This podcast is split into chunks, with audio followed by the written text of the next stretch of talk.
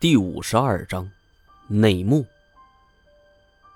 金锁见我惊讶的神情，然后我又陷入了沉思，问道：“你在想这儿的事儿了了，去一趟四川？”没错，我并未隐瞒，在一起合作这么久了，这基本心里想什么，对方都会知道。金锁是蔚然长叹。哎，我劝你，还是放弃这个想法吧。停顿了好一会儿，他继续说道：“要不是行洛突然出现，我肯定就死里边了。迷宫有多厉害，我心中已然明了。这已经遭遇过不止一次了。”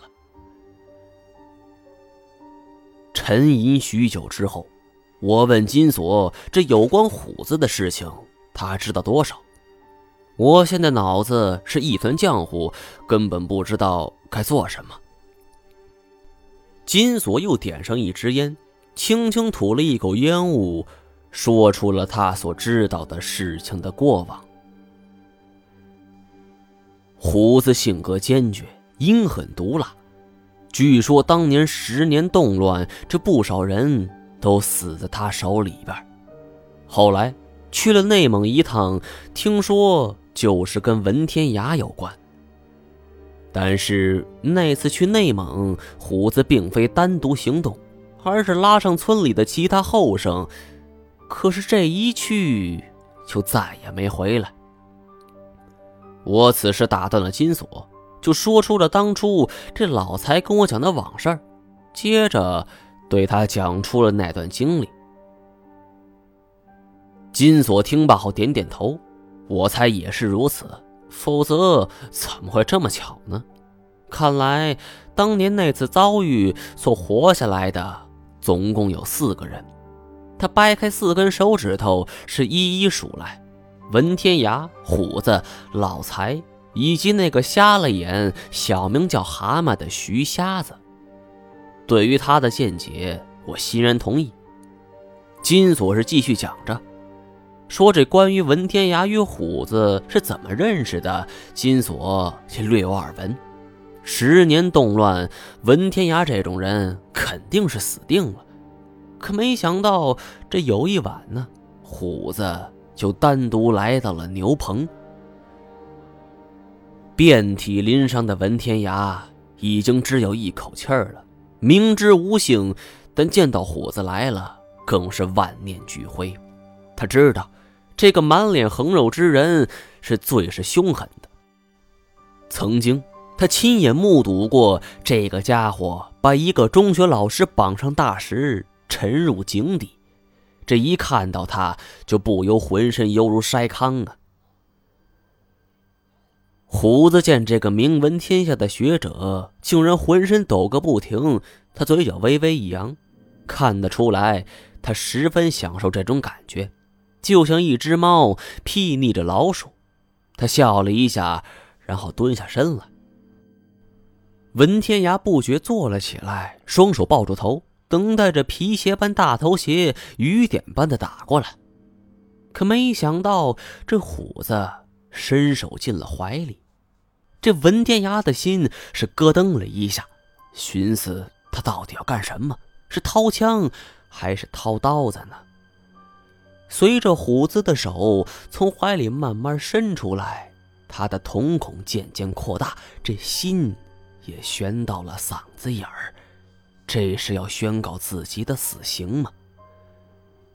但是没想到，这随着虎子的手伸出来，他手里握着的却是两个玉米面的窝头。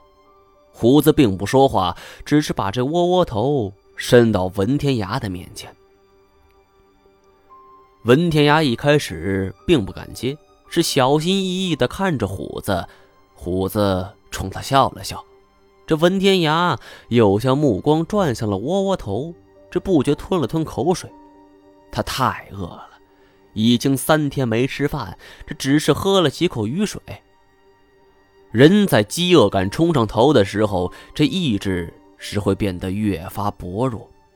他也顾不得这些，就算有毒。他也难以抗拒这种诱惑呀，他两只手是一起伸了出去，一把将两个窝窝头全都抓了过来，是狼吞虎咽的吃着。虎子笑涔涔的看着他，心中却在酝酿着另外一桩事情。两个拳头般大小的窝窝头，这文天涯只用了不到五分钟就全部吃完了，然后意犹未尽的捡拾掉落在地的残渣，是塞进嘴里。等他将那些混杂着泥土的残渣全部吃完后，这才抬头看着虎子，是一脸的茫然与不解。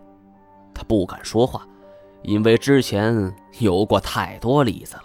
这一不留神，不知哪句话就会得罪对方，这招来的必然是一顿毒打。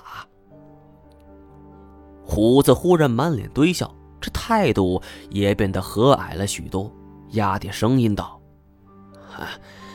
文教授，好吃吗？”文天涯不敢说话，只是拼命点头。虎子蹲着身子往前挪了两步，明天还有。这社里有猪肉炖粉条，明天我给你拿来。说完这话，他就起身走了，只留下一脸呆滞的文天涯。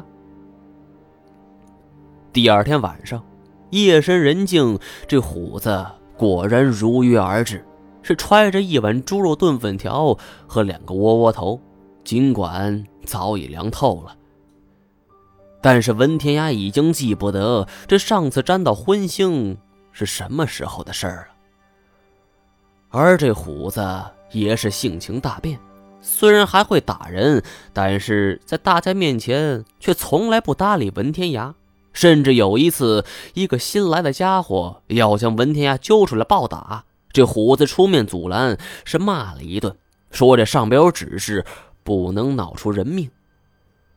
文天涯听后甚是感激，他心中明白，什么上面有指示，这几天几乎是天天死人。虎子之所以这么说，其实是在保护他而已。只是有一件事他想不明白：他跟虎子非亲非故，也从未有过交集，这为什么虎子对他这么好，这态度也来了一个一百八十度的大转弯呢？